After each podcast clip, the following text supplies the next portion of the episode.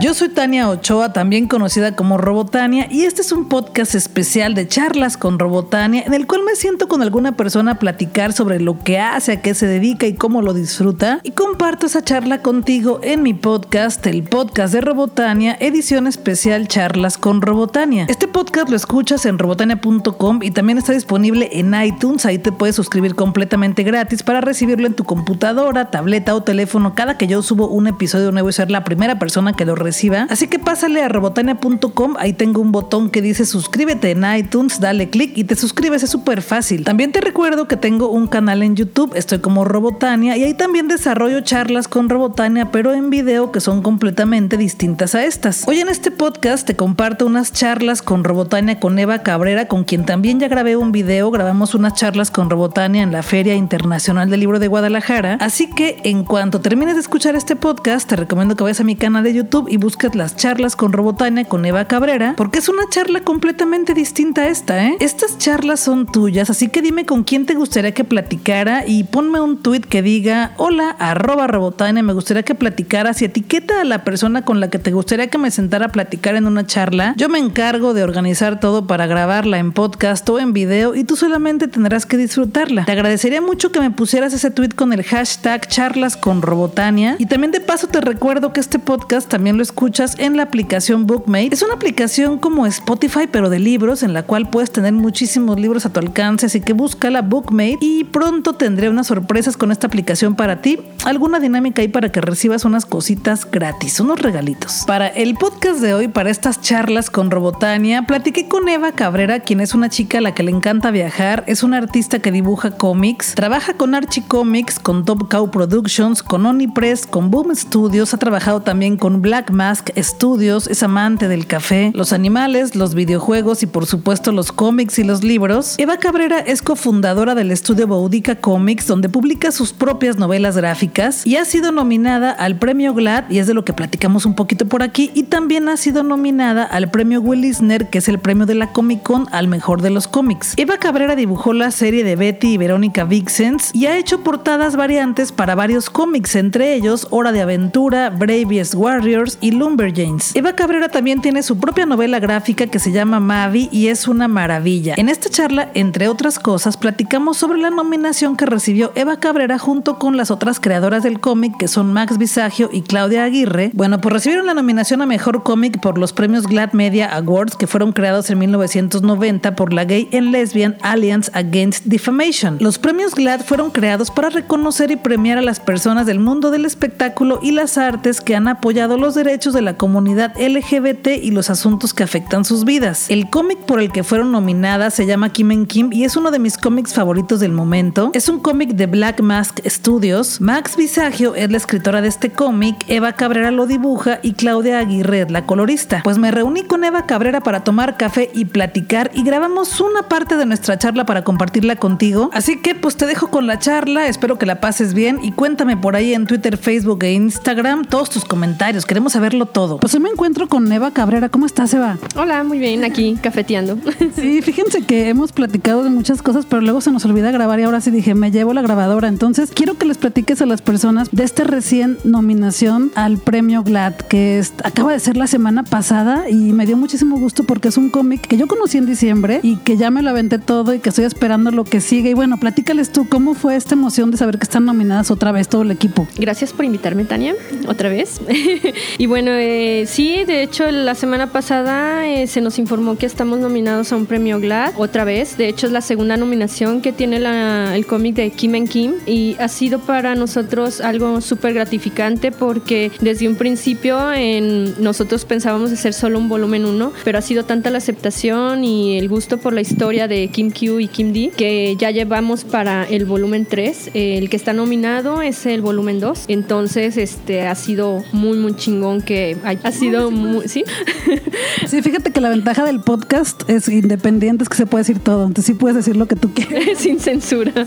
Sí, sí, es que andamos hablando lo de las groserías, pero bueno. Sí, lo que pasa es, entonces, este, eh, todo el equipo estamos muy contentos y bueno, el- la premiación va a ser creo en abril, entonces yo espero que esta vez sí nos lo ganemos, si no, eh, la verdad estamos muy contentos de que forme parte de esta ceremonia este año, entonces Entonces, pues si no es en esta, va a ser en las que siguen y vamos a seguir trabajando en ello, ¿no? Sí, ¿y cómo están las demás chicas? Porque con ellas pues no voy a poder platicar ahorita. ¿Qué te han dicho? ¿Cuál fue su, su emoción, su percepción? ¿Cómo andan? Pues también muy contentas. De hecho, eh, Max Visagio, que es la escritora de Kim and Kim, es su tercera nominación en los premios Lab. Aparte con Kim and Kim fue con otro cómic, que ahorita no recuerdo el nombre, pero también tiene que ver mucho con todo este movimiento LGBT, por sobre todo porque ella es una persona súper activista y que está bien a favor de todo este, este rollo, entonces la apoyamos muchísimo y pues obvio, ¿no? Súper feliz y esperando también en que lleguemos a lograr el premio, entonces Claudia igual, Joe también, entonces estamos muy contentas. ¿Cómo le resumirías a las personas que no me han escuchado recomendar Kim and Kim, que sería raro, la historia de estas dos amigas en este cómic para que ya se animen a comprarlo mañana o ahorita mismo? bueno, Kim and Kim es la historia de dos mejores amigas intergalácticas. Ellas son cazarrecompensas y viajan a través de varios mundos trabajando en conseguir atrapar personas que les piden que hagan, pero siempre les va mal porque son muy torpes para hacer estos proyectos. Kim Q es muy pasional, siempre se anda peleando en los bares, anda borracha. Entonces, Kim es, es la, el equilibrio de Kim Q porque es más racional, más así como planificador en todo este aspecto, pero también tiene sus problemas emocionales y personales. Viven en una camioneta y viajando por todo el, el espacio. Entonces, es una serie muy divertida, tiene muchos sentimientos, tiene muchos colores. Nos han dicho que es una combinación de Blade Runner con Gem. Entonces, no lo había visto así, pero sí es cierto. Porque tiene que ver mucho también este contexto de rockstars, pero también de robots. Hay unos robots changos que salen. Entonces, la serie es súper divertida. Eh, el primer volumen es toda la introducción de, de, las chicas de Kim and Kim. El volumen 2 son tres años después. Ya están más maduras, pero con físicamente, porque como personas siguen siendo muy tontas. siguen siendo igual y se meten en problemas. Y este volumen 3 es como que mm, no podría decir que la conclusión de la historia, porque hay mucho de qué contar con Kim and Kim, pero sí se van a concluir muchas preguntas que ha habido durante toda la serie, en especial todo este problema emocional y que vive interno Kim Q por su transición de hombre a, a mujer, ¿no? Entonces eh, está muy padre, de hecho hace unos meses, el año pasado, entregué el último número y la verdad que casi me hace llorar, la verdad Max es muy buena escritora, este, cómo plasma todos los sentimientos en este cómic es maravilloso y siento que con, en conjunto con mi arte hemos hecho un trabajo muy muy padre, los colores de Claudia también provocan muchas emociones, entonces estoy segura que este último volumen, que no sé cuándo lo vayan a, a publicar, pero espero que ya sea este año, ya sea en la Comic Con o a ver dónde, conozcan ya lo, lo que esconden estos personajes, ¿no? Yo también espero que ya pronto se publique porque ya lo quiero leer. Sí. Ojalá sí, sí, que ya pronto esté. Y la gente que nos está escuchando, pues que vayan a tu tienda en línea, ¿no? boudicacomics.com, ahí los pueden encargar. Y de verdad, atrévanse a leerlos, están súper chidos. Pues también felicitarte, ¿no? Y felicitarlas a ellas. Ahí por redes sociales les voy a mandar una felicitación porque está bien padre que estén nominadas otra vez. Ojalá que este año sí tengamos como esas buenas noticias. Porque además con los, con los demás novelas gráficas y cómics que están nominados, está súper chido. Es una buena, una buena terna, pues. Sí, de hecho en nuestra categoría está Noel Stevenson con Lumberjanes, también Batgirl me parece, o Bat, Batwoman, no me acuerdo, porque ya ves que también es gay. Entonces, sí, digo, vamos con, con este historias muy pesadas, inclusive cuando fuimos nominadas al premio Eisner también nuestros competidores eran bastante fuertes, pero digo, estamos ahí, yo pienso que estamos haciendo un buen trabajo y vamos a seguir trabajando, ¿no? Sí, sigan trabajando para leer más historias de Kim en Kim. Y bueno, también quiero platicar contigo de esta novela gráfica que acabo de leer también y que es Mavi, que es una historia ya completamente tuya, ¿no? O sea, que sí es como lo que tú querías hacer durante mucho tiempo y ya está aquí. Ya la leí y me encantó, ya te había dicho pues las referencias a toda la literatura clásica, a, las, a los cuentos de hadas. Platícame cómo fue que inició esta idea de, de Mavi, que también yo creo que es de las que más voy a seguir recomendando este año para que todo el mundo la lea. Pero cuéntame un poquito cómo fue que surgió esta idea de Mavi, que es como tu novela, eh, no sé, yo siento como que es a la que más cariño le tienes, o no sé, lo que percibo pero cuéntales cómo empezó todo esto. Sí, de hecho, Mavi, eh, esta la publiqué eh, bajo el estudio de Budica Comics. Eh, los primeros libros que saqué junto con Claudia eran historias cortas, entonces sí, a Mavi le tengo mucho cariño porque yo creo que es una historia que trabajé durante mucho tiempo. aparte tiene muchas emociones todo lo que he trabajado en novela gráfica y siempre me han gustado los cuentos de hadas originales. De hecho, Claudia entró en este libro como coescritora para, digamos que ella sí es escritora como tal, o sea, es muy buena escribiendo, entonces me ayudó mucho a arreglar ahí algunas cosillas. Me quitó otras, pero sí me gustaría más adelante en algún video hablar sobre todo lo que se omitió en Mavi, pero mm, eh, independientemente de eso, es nuestra primera historia larga, eh, autoconclusiva de ocho capítulos y está basada, de hecho tiene muchos guiñazos a cuentos como lo que es eh, El Principito, Malicia en el País de las Maravillas, bueno, la de Pinocho no entró, pero va a entrar en otra edición, pero más que nada eso. Y aparte porque quería enfocarme más en lo que es el lado oscuro de los fairy tales. De hecho, el hada azul, que es el común denominador de muchas historias, en mi cuento de Mavi es la villana. Entonces eh, ella no, no, este, no te da deseos, sino que te provoca pesadillas. Entonces le hace la vida imposible a su sucesora, que es Jessie, que eh, dentro de su mundo mágico ella es la siguiente en gobernar. Entonces Mavi no quiere ser reemplazada. Entonces prácticamente la historia se desenvuelve en todo el problema emocional que tiene Mavi y, y Jessie y cómo Jessie se empieza a involucrar con personas del mundo real, bueno, mundo humano o algo así, en donde conoce a Terry, que es un personaje súper divertido e interesante y también así es este eh, es LGBT acá súper abierta y, y, la verdad em, es la que le ayuda a Jessil a tomar la decisión de, de, ser fuerte, ¿no? Porque a veces eh, en el mundo real, o sea, nosotros necesitamos que alguien eh, nos haga ver todas nuestras cualidades que nosotros no vemos, entonces todo eso lo proyecto en Mavi, en donde te sientes débil y sin embargo tienes una fortaleza interior bien cabrona que no puedes eh, explayar hasta que alguien, el amor de tu vida, en este caso Terry, eh, le ayuda a Jessie a descubrir y derrotar a Mavi. Que además me gustó porque cuando la empecé a leer, yo no, no sabía que era una historia un poco no lineal, ¿no? O sea, que va cambiando de épocas incluso en el tiempo y que Mavi va viajando, se va apareciendo en la vida de esta chica y me costó, como en el segundo capítulo, dije, a ver, ¿qué? ¿Cómo? Y luego ya llegué al tercero y dije, ah, ya le agarré la onda y ya fue cuando la empecé a disfrutar. ¿Cómo fue esta idea tuya? Porque si es una historia no lineal, yo digo que es una historia muy compleja, pero que al final como que todo embona y ya le entiendes a todo. Pero ¿cómo fue esta construcción de decir, lo voy a hacer así? Sí, bueno, eh, la historia del mundo de Egarat fue una idea que se le ocurrió a Claudia, porque la principalidad de esta historia era comenzar en donde Mavi empieza a perseguir a Yesil. Entonces se nos ocurrió también darle un poco de contexto de, la historia pasada de, de, estos personajes para que la gente la conociera. Por eso empieza en Egarat. Después vienen muchos flashbacks y eso que tú comentas, ¿no? Para que después entiendas, ah, entonces este personaje es ¿no? Lo decidí manejarlo en épocas para que se note el tiempo en el que esta Mavi persigue a Yesil. Al principio es como una especie de juego del gato y el ratón, en donde Mavi sabe que puede atrapar a Yesil, pero la está atormentando todo el tiempo, la está persiguiendo como para hacerla sufrir, porque ella se empieza a obsesionar tanto con Yesil que se enamora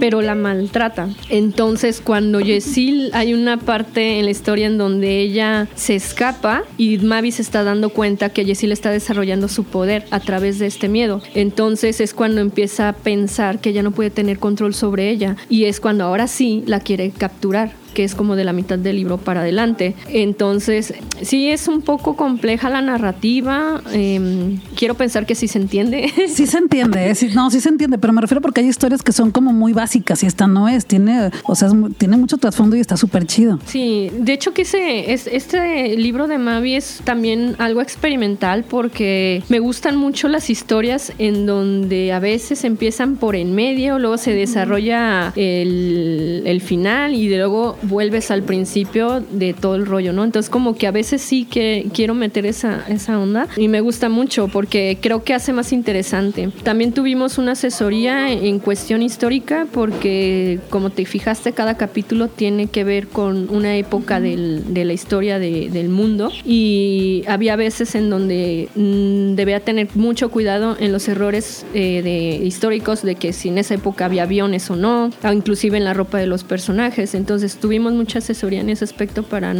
aunque sea una historia de ficción, no fuera incorrecta. Y los personajes hay muchos que se que no son que no continúan en la trama como lo es Terry y Uma, sin, por ejemplo el, el niño lobo que, que, conoce a Yesil, pero sin embargo repercute mucho en, en, la vida y en el carácter de Yesil para que ella empiece a madurar, ¿no? Sino que son personas que aparecen de pronto son importantes en su vida y ella se los está llevando, ¿no? Como Lorina también que fue como que es de sus primeros amores. La historia de Lorina está súper bonita, entonces eh, pues sí fue muy experimental esta novela gráfica de Mavi. La verdad, eh, siento que tiene mucho de mí, de experiencias personales, pero disfrazadas en fantasía. Yo pienso que hay, hay cosas, muchas cosas de las que muchos nos identificamos y queremos vivir, como que lo que es el apoyo moral en el aspecto de, de Yesil y el encontrar una amistad tan, tan bonita como lo tienen Uma y, Terry y vencer esos miedos. ¿no? Sí, pero me gusta que lo que decías de hacerlo así no lineal, porque también como lector o como lectora lo disfrutas más. Bueno, a mí me gusta porque es más interactivo, como estar pensando en qué sigue o estar adivinando hacia dónde va la historia. Porque cuando es una historia lineal, pues está chido, pero es a mí me parece más aburrido, ¿no? pero bueno. De hecho, de hecho, no es nada predecible. Uh, hay, hay algunas cosas que siento que faltaron, pero por cuestión de espacio que después me gustaría mencionar, pero sí, este, pienso yo también como tú de que el hecho de que inclusive el, libro que estoy leyendo ahorita de Ray Bradbury, como que empieza una cosa como que no sabes ni, ni, idea de qué está pasando ni quiénes son esas personas y ya cuando vas avanzando ya las empiezas a comprender y a entender por qué sucede lo que sucede, ¿no? Ese yo creo que es el tipo de historias que me gusta contar más, o sea, que no sean tan obvias. Es más divertido. Y bueno, por último, ya para terminar con esta charla, cuéntame qué andas haciendo ahorita, con quién estás dibujando, qué estás desarrollando, lo que se pueda, para que la gente también ya empiece a saber eh, qué es lo que viene este año en tu carrera. Bueno, hay muchos proyectos en cuestión de cómics. Mm, bueno, estoy trabajando con la editorial Top Cow. Estoy haciendo una miniserie de cuatro números. Ya estoy empezando a trabajar el número tres. Eh, la idea es presentar en la Comic Con de San Diego, ya que esté listo el proyecto para entonces y allá hacer el lanzamiento de esta serie. Voy a trabajar con Henry Barajas, que es el editor de Top con el que estoy trabajando, otra serie que de la cual no puedo ahorita hablar, pero estamos cuajándolo. Eh, estoy terminando el volumen, el último arco de Kim and Kim, este, ahorita se retrasó un poco, pero queremos terminarlo pronto para que ya concluya la historia, también se presente en la Comic Con de San Diego. Y en cuestiones personales quiero sacar un libro de Boudica Comics. Eh, este va más enfocada a la literatura infantil, eh, se va a llamar Cuca Detective. Bueno, las increíbles y maravillosas aventuras de Cuca Detective, que es un homenaje a mi perrita, Cuquita, que falleció el año pasado y es de mm, tipo Sherlock Holmes pero de animalitos. Entonces es algo que yo noté mucho que faltaba en el Salón del Cómic de la Feria del Libro, más contenido de cómic para niños. Entonces es un proyecto que quiero sacar este año y entre un montón de cosas más, pero este son cosas que se están cocinando, entonces puede ser que no unas no salgan, otras sí, pero en el trabajo de Godines freelance es Top Cow y Black Mask y este pues voy a ver si vamos a continuar con algún proyecto con Archie. Pues ahí está, antes que te sigan en tus redes sociales, ¿no? Porque ahí continuamente les subes algunos bocetos, algunas historias de adelantos y que vayan a ver todo lo que has trabajado también, que ahí está en tus redes, tal cual, ¿no? Todo lo que has hecho antes, que te sigan. Eva Cabrera en todas las redes sociales. Y pues gracias, Eva. A ver qué más. Ya, ya estamos planeando algunas cosas que luego les diremos, pero eso viene después también. Pues gracias, gracias. No, gracias a ti y los que se me sigan en Instagram, en mis Insta Stories estaré eh, poniendo algunos exclusivos del trabajo que estoy haciendo, como se borra en 24 horas y no lo puedo estar publicando, entonces eh, síganme, ahí van a estar viendo cosas que, que van a ser como que de primera mano mía, ¿no? Ah, vayan, vayan. Pues gracias, gracias. Hasta luego. Pues ahí está, sigan a Eva Cabrera en sus redes sociales, está como Eva Cabrera, está fácil que la encuentren, porque también ahí les está avisando en qué convenciones se va a presentar, en qué convenciones estará para que les pueda firmar sus novelas gráficas, sus cómics, para que puedan comprar portadas especiales, algunos pósters, pins y un montón de cosas. Pero lo más importante, pues para que la puedan saludar y les firme algo especial. Y si quieren comprar sus cómics, entrarle a la historia de Betty Verónica Vixens o también conocer lo que es Kim en Kim, el cómic por el que fueron nominadas al premio GLAD, que es un cómic súper chido. O si quieres comprar también su novela gráfica Mavi, que está fabulosa, en serio, es una cosa súper chida, pues pásale a boudicacomics.com y ahí puedes encargar lo que tú quieras y te llega directamente a tu casa. Y pues si los compras, pues dile que los compraste porque escuchaste en el podcast de Robotania, en las charlas con Robotania y si te antojó conocer esas historias y también cuéntamelo después a mí para saber que los compraste y que ya los estás leyendo, porque pues yo acabo de leer todo, estoy muy emocionada y quiero platicar con otras sobre todo esto, así que pues cuéntame que ya los compraste, que ya los estás leyendo y platiquemos. Yo soy Robotania, yo soy Tania Ochoa y este es el podcast de Robotania, edición especial de charlas con Robotania. Este podcast lo escuchas en robotania.com desde la ciudad de Guadalajara, Jalisco, México. Yo lo produzco, lo conduzco, lo planeo, lo grabo, lo edito y lo publico para ti en robotania.com y también está disponible en iTunes. Así que suscríbete en iTunes para que lo recibas completamente gratis cada semana en tu tableta, teléfono o computadora o pásale a robotania.com y busca el botón que dice suscríbete en iTunes, dale clic, te suscribes y listo. Es súper fácil, es gratis y pues ahí está. Podemos seguir platicando en Twitter, Facebook e Instagram. Estoy como Robotania y también te recuerdo que tengo un canal en YouTube en el cual subo contenido distinto a este y por ahí hay unas charlas con Robotania también con Eva Cabrera en video para que vayas a verlas. Y también acuérdate que los miércoles tengo programa en vivo en Facebook todos los miércoles a las 9 de la noche en mi Facebook Robotania y ahí lo más chido es que platicamos al tiempo, platicamos en vivo y pues convivimos. Eso es lo chido del programa en vivo porque todo lo que voy platicando ustedes me van preguntando cosas y la vamos platicando entre todos, entre todas y pues la cosa se pone muy chida. Yo soy Robotania, yo soy Tania Ochoa y este es el podcast de Robotania. Charlas con Robotania, regreso la siguiente semana o antes con un episodio nuevo. Gracias por ser parte de esta aventura de libros, cultura y entretenimiento. Gracias por compartirlo y recomendarlo con otras personas. De verdad, lo único que te digo es gracias porque no sé qué más hacer para agradecerte. Bueno, sí, generar más podcast y generar más videos. Se acabó. Vámonos a disfrutar que la vida es corta y el tiempo se nos está terminando.